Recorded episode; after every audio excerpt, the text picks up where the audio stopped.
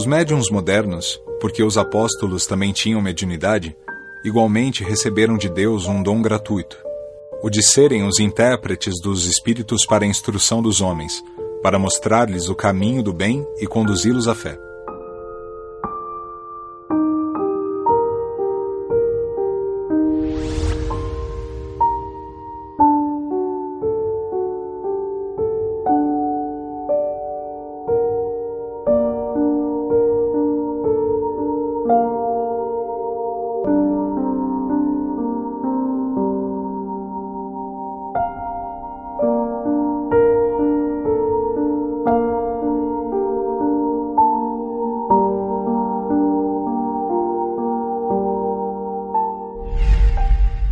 Mediunidade, segundo o Espiritismo, é uma faculdade que todos os seres humanos possuem.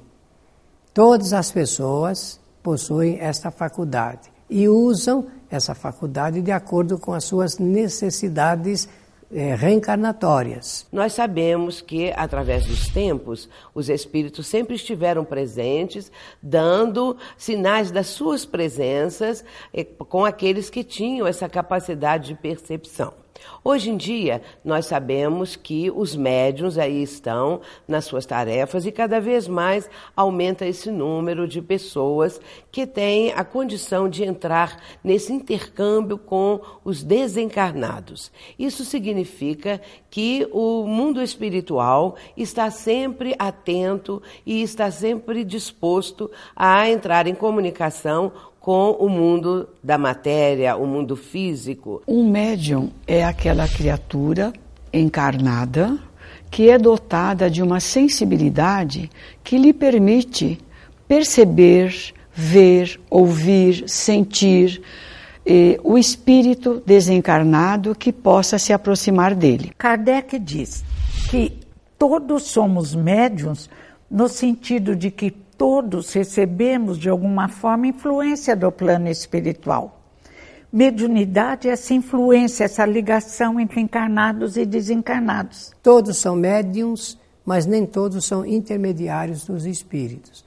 A, o Espiritismo coloca esse assunto assim: na generalidade, todas as pessoas são médiums. Só que existem, dentro dessa generalidade, aquelas pessoas que assumiram trabalhos de intermediação com os espíritos. Sempre isso tem a ver com a vontade do espírito que reencarna. Então, todos podem ser é, médios, são médios generalizados, mas nem todos são médios intermediários dos espíritos. Alguns têm a tarefa específica, o dom mediúnico, como diria Paulo de Tarso, são preparados para realizar uma tarefa com a sua mediunidade. A maioria de nós tem uma mediunidade generalizada. Agora, é, se eu não, não for espírita, isso não significa que a mediunidade não exista, mas muitas vezes a pessoa tem uma sensibilidade e, embora não trate como mediunidade, não diga como mediunidade, ela vai também ser sensível e vai se pautar muitas vezes pela intuição, por outras possibilidades. Olha, o médium não é obrigado a praticar ou a fazer uso da mediunidade, porque a faculdade é uma faculdade natural do ser humano, o, exatamente para se ligar com os espíritos. Agora, o médium de responsabilidade mediúnica, melhor dizer assim, ele assume um compromisso e, obviamente, é, compromisso assumido deverá levá-lo é, até o fim, porque se trata de um programa de trabalho.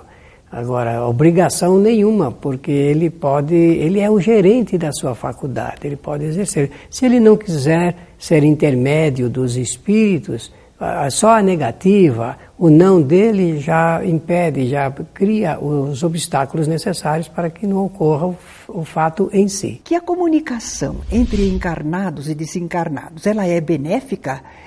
Naturalmente, porque é um canal providencialmente estabelecido por Deus. Foi Deus que estabeleceu a mediunidade que enseja a comunicação entre os dois planos de vida.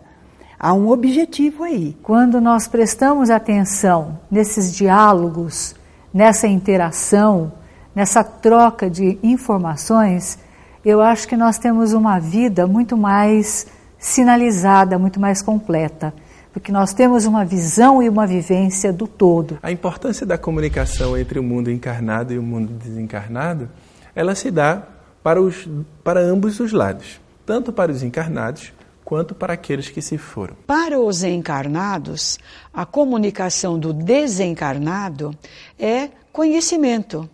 São aquelas mensagens fantásticas que recebemos, são as intuições, são as obras literárias, musicais, artísticas que nós recebemos da espiritualidade e principalmente as orientações, o aconselhamento.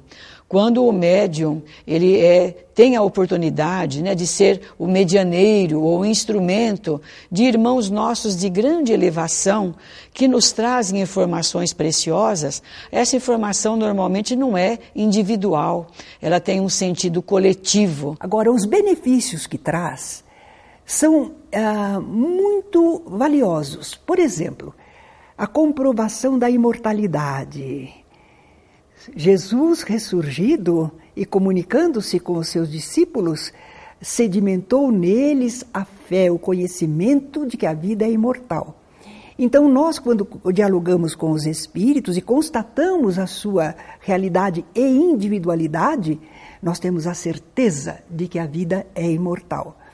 Mas também nós podemos, conversando com os espíritos, podemos usufruir da presença dos bons espíritos, do seu clima espiritual, dos seus ensinamentos, da sua ajuda. Mas um benefício que eu, na minha opinião, em particular, eu acho que é, que é bem importante, que é permitir que, que os médiums possam servir colaborando para ajudar a reequilibrar espíritos sofredores. Acho que isso é uma parte bastante importante que as casas espíritas têm feito muito bem. Muitos deles não sabem o que aconteceu, muitos deles não sabem onde estão, onde vão, e nessa comunicação eles sofrem certos impactos energéticos que se esclarece. Nas reuniões mediúnicas, nas práticas mediúnicas, quando o desencarnado em aflição, em sofrimento, ele precisa de uma palavra, de um consolo, de um esclarecimento, é nesta comunicação que ele terá a oportunidade de receber dos encarnados as informações do seu verdadeiro estado espiritual. E também podemos, quem sabe, contatar entes queridos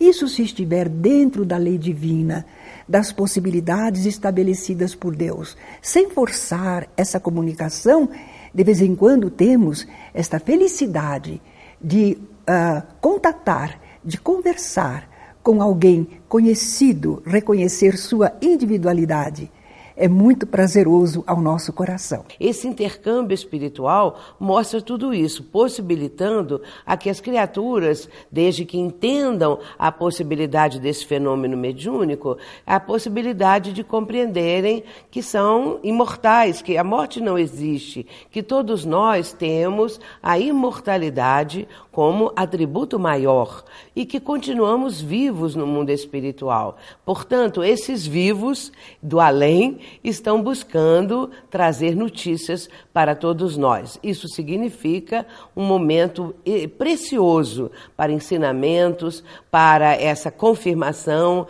para tudo isso que o mundo espiritual pode trazer, beneficiando as criaturas humanas. Tudo isso nos auxilia a termos uma experiência de vida, um crescimento, uma orientação de como nos conduzir diante da, da, do processo evolutivo. É comum as pessoas dizerem: ah, eu estava sozinho em casa e de repente senti que passou alguém. Olhei, não vi nada.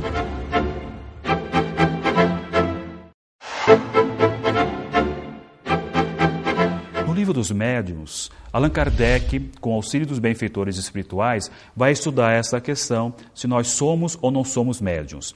E vai dizer que todos nós recebemos as influências dos espíritos. A questão da pessoa saber se é médium ou não, isso depende de vários fatores. Às vezes a mediunidade se apresenta assim tão espontânea que a criatura, às vezes em ter idade ou na adolescência ou mais adiante na sua vida, começa a ver espíritos, começa a ter uma percepção maior do mundo espiritual e nisso ela sente que está vivendo um momento diferente. As crianças revelam de, essa possibilidade, elas mostram. Quando as crianças dizem que estão conversando, ouvindo seus amiguinhos invisíveis, isso poderá ser um sinal de ligação com os espíritos. Agora, o mundo revela, eh, eh, registra fatos muito significativos da comunicação de espíritos através de crianças. É comum as pessoas dizerem: "Ah, eu estava sozinho em casa e de repente senti que passou alguém. Olhei, não vi nada. Eu parece que ouvi alguma coisa.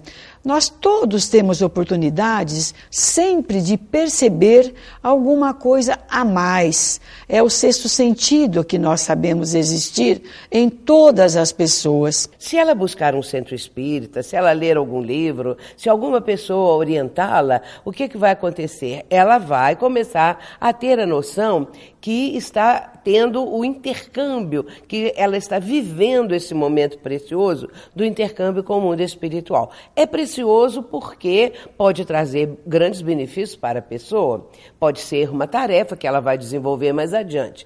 Existem aqueles médiums que a mediunidade se apresenta, mas ela depois não floresce mais, ela não se amplia, ficando restrita assim a evidências, algumas coisas que não dão notícia nem de, não dão ideias de que a pessoa deva trabalhar na área da mediunidade, enquanto que outros, ela já desponta tão estuante que as pessoas sentem que devem partir para um trabalho, que devem buscar entender o que é mediunidade, os mecanismos da mediunidade, para que assim possa deslanchar e trabalhar em benefício dela mesma e do próximo. Essa explicação é importante porque uma pessoa pode querer saber o seguinte: eu sou médium, mas eu posso servir de intermediário para os espíritos? Aí a resposta é assim: somente fazendo experimentações mediúnicas é que uma pessoa sabe se ela é dotada do recurso para ser intermediária. O centro espírita ele está é, equipado para atender a essa grande necessidade de experimentar depois que a pessoa eh, toma conhecimento teórico do Espiritismo, ela passa por uma reunião de experimentação, são, eu disse uma, mas são várias reuniões, até o número de 10, e onde ela pode, se pode constatar se a pessoa é médium ostensivo, realmente.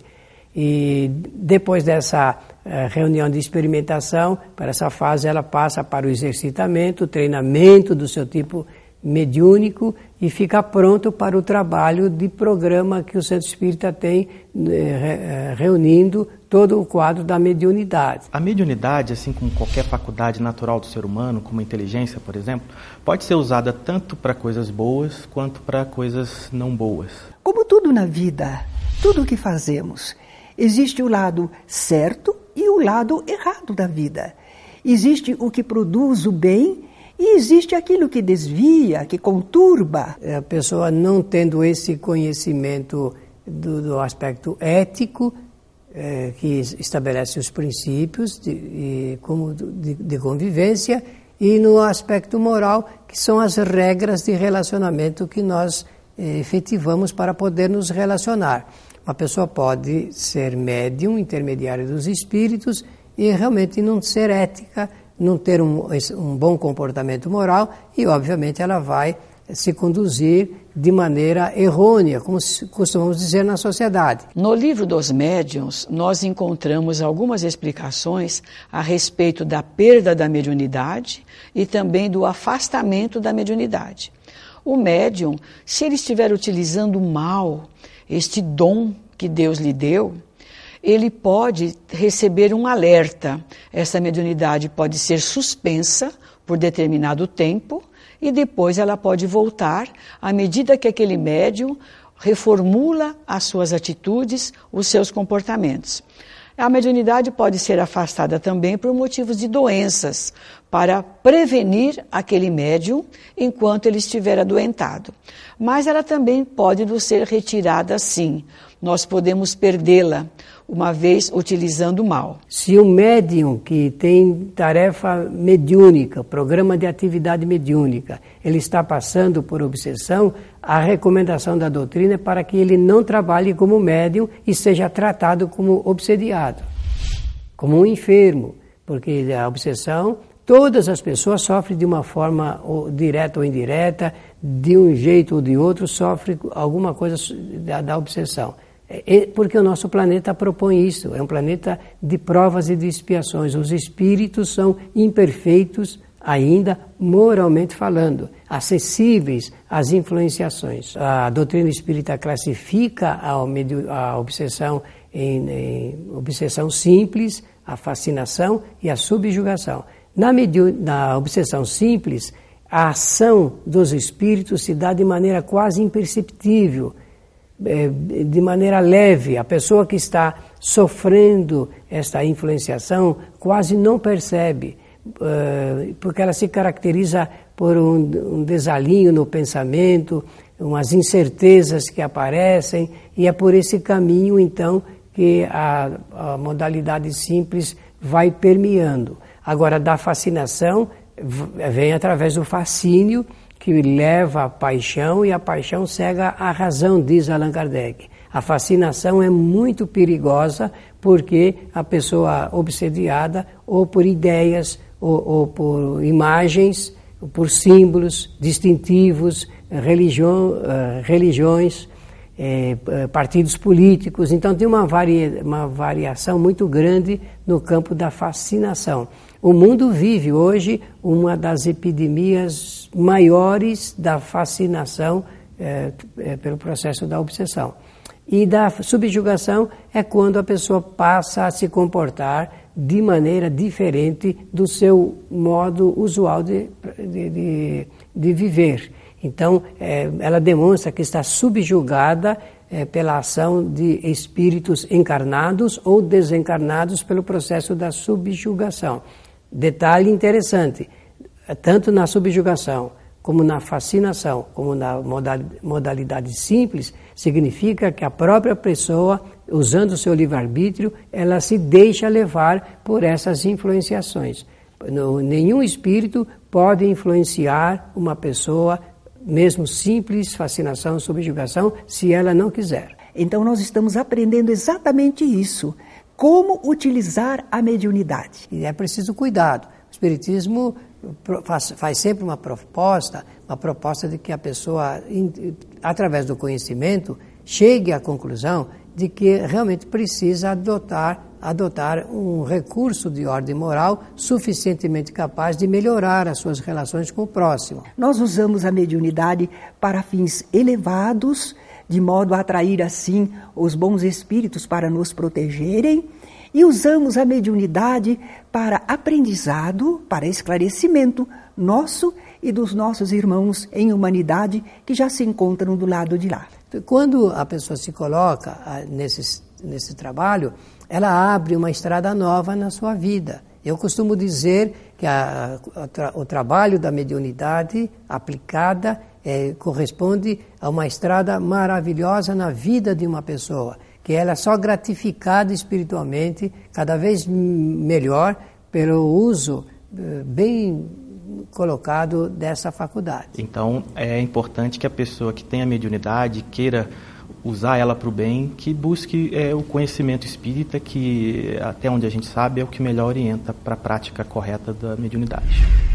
A teoria deve preceder a prática, significando que primeiro o conhecimento teórico, para depois o conhecimento prático, para a prática da, da mediunidade. Infelizmente, a mediunidade se manifesta de modo natural, espontâneo, e nem todas as pessoas procuram a orientação adequada.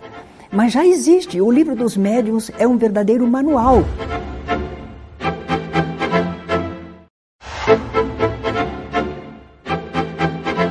Muitas responsabilidades cabem aos médiums, porque eles são os transmissores de informações, seja através da psicofonia, seja através da psicografia, seja através de uma simples orientação que ele vem a dar como tarefa sua na casa espírita. Jesus asseverou: não é o que entra na boca do homem que contamina, mas aquilo que sai.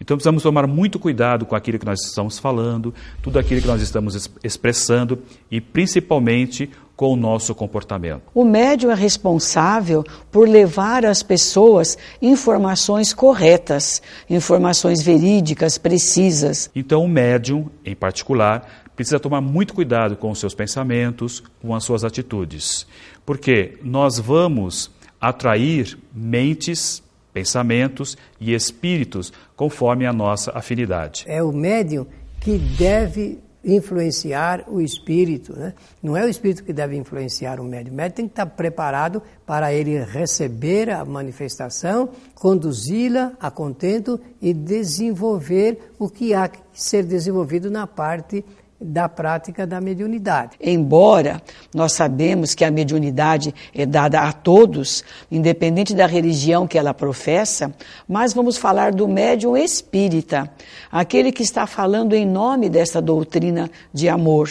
Portanto, ele é responsável por consolar, por auxiliar, por esclarecer, por apoiar. Ele tem grandes responsabilidades, às quais ele vai responder também quando da sua desencarnação, que uso ele fez da sua mediunidade. Nós somos os grandes responsáveis quando falamos com as pessoas em nome da doutrina, devemos ser autênticos, honestos e precisos. Para orientar os médiums e as pessoas que recorrem a eles, já existe o Livro dos Médiuns de Allan Kardec. Essa é a obra básica, aquela que vai possibilitar à criatura o entendimento da, das, das, desse intercâmbio com o mundo espiritual. Infelizmente, a mediunidade se manifesta de modo natural, espontâneo, e nem todas as pessoas procuram a orientação adequada. Mas já existe, o Livro dos Médiuns é um verdadeiro manual sobre a, a, comunicação dos espíritos, sobre a mediunidade. Está à disposição das criaturas, não é? Logo na abertura do livro dos médios, Kardec diz assim: que a teoria deve preceder a prática, significando que primeiro o conhecimento teórico, para depois o conhecimento prático, para a prática da, da mediunidade. Por qual razão? Porque realmente o, o médium ele precisa conhecer tudo a respeito dessa complexidade que existe quando ele utiliza a mediunidade. Ele precisa ter domínio, ele precisa ser o gerente da sua faculdade, ser o seu administrador, não ser iludido pelos espíritos. Há necessidade, primeiro, de conhecer o livro dos médios e depois de estudar todas as obras que trazem subsídios para que as pessoas façam um trabalho assim baseado na codificação, um trabalho fiel a Jesus. Então, realmente nós precisamos que os médiums sejam orientados, esclarecidos, preparados alertados para então começarem o trabalho. A partir daí, ela pode trazer benefícios os mais diversos e o médium também trabalhando nesse campo pode ajudar a orientar as pessoas, a beneficiá-las de maneira profunda, de maneira que também tenham um crescimento maior moral e espiritual. Antigamente, há cinco décadas atrás, um pouco mais ou um pouco menos, era comum as reuniões mediúnicas acontecerem nas casas das pessoas porque não havia tantos centros espíritas assim, e é, aquele momento era um momento que ainda era propício para que as reuniões mediúnicas fossem feitas nas casas das famílias. Na atualidade, nós temos uma facilidade muito grande de fazermos parte de uma casa espírita. Então não vamos arriscar a fazer trabalhos espíritas mediúnicos dentro de casa. O centro espírita realmente é o lugar mais indicado para poder atender a esta necessidade. Então, a mediunidade exige de todos nós um aguçar da atenção e uma atenção constante. João disse: Caríssimos, não creais em todos os espíritos, mas verificai se eles são de Deus é um conselho que temos que seguir. E as pessoas também têm que ser orientadas que quando elas buscam um auxílio espiritual, elas não buscam um médium em si. O médium, idolatrar o médium, adorar o médium, endeusar o médium, isso é absolutamente contra a doutrina. O próprio Jesus não queria ser idolatrado, ele queria ser compreendido e amado. Então, os médiums que se deixam idolatrar e as pessoas que provocam essa situação estão fazendo um desserviço à causa. Nós somos apenas ferramentas e vamos trabalhar cotidianamente em nome da doutrina espírita em prol do nosso semelhante.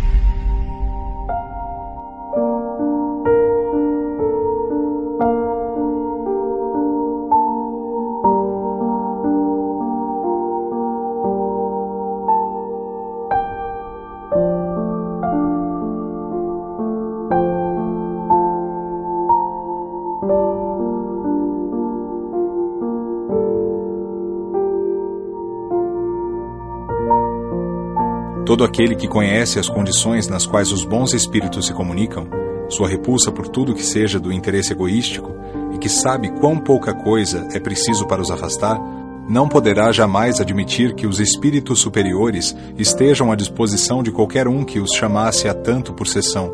O simples bom senso repele tal pensamento.